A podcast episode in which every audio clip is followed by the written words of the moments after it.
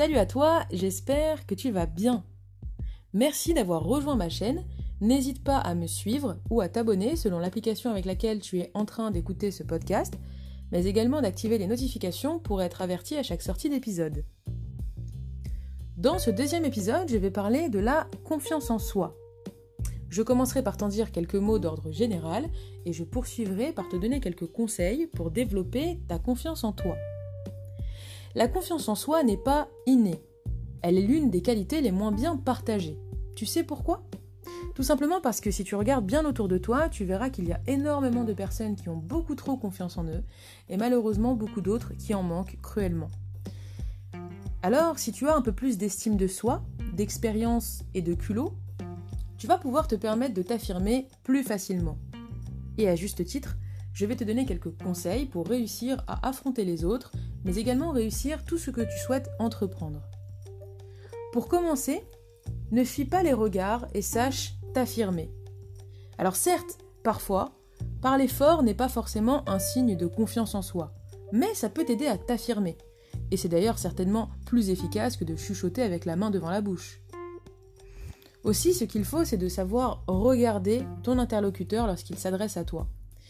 La communication ne passe pas uniquement par la parole, mais elle passe aussi par le regard et les expressions du visage. D'ailleurs, les tiens comme celles de ton interlocuteur sont très importantes.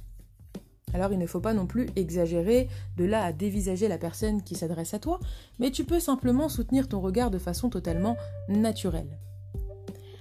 Ensuite, ce qu'il est bien de faire si tu souhaites vraiment développer ta confiance en toi, c'est de transformer ta peur en énergie positive. Si tu fais partie de ceux qui éprouvent une peur quasi panique dans des situations nouvelles, alors ne dépense pas toute ton énergie et tes pensées à essayer de dissimuler ta nervosité. Essaye au contraire de la transformer en action positive. Souris, parle, va vers les autres. Mais ne concentre pas toute ton énergie de façon totalement négative puisque finalement, ben, ça ne te mènera à rien. Ce qu'il est important aussi d'avoir en tête lorsque tu souhaites avancer dans la construction de la confiance en toi, c'est de n'imiter personne, de toujours rester toi-même et de te répéter des phrases qui sont positives. Alors certes, ça peut parfois être utile de prendre comme modèle quelqu'un qui est toujours sûr de lui, mais franchement, de toi à moi, cette imitation a des limites. La confiance en soi se manifeste différemment selon les personnalités et le style de chacun. Tu ne peux donc pas copier ton attitude sur les autres. Cherche ton propre mode d'expression. En ce qui concerne les phrases positives à se répéter, tu peux essayer la méthode Coué. C'est une méthode qui consiste à se répéter des phrases positives et à force, tu finiras par y croire et à les intégrer. Tu peux te répéter des phrases du style je peux y arriver, je suis le meilleur ou encore je sais que je peux réussir à atteindre mon objectif. Pratiquer la pensée positive ne coûte rien et peut s'avérer payant car parfois, il suffit d'un petit coup de pouce pour passer dans le camp des vainqueurs.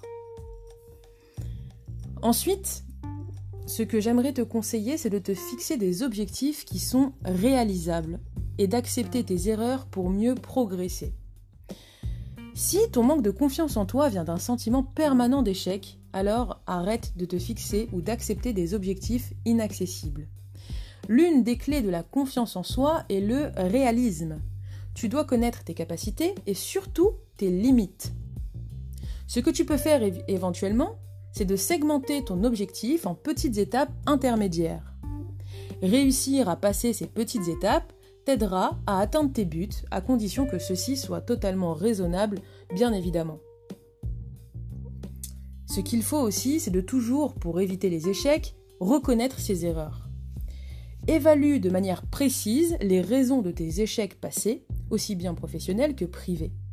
Et en évitant de reproduire d'anciennes erreurs, tu ne pourras finalement que t'améliorer et arriver à être fier de toi. Voilà pour les conseils que j'avais envie de te donner. J'espère qu'ils pourront t'aider à y voir plus clair et à avancer. Je te souhaite une très bonne journée ou une très bonne soirée selon l'heure à laquelle tu écoutes cet épisode.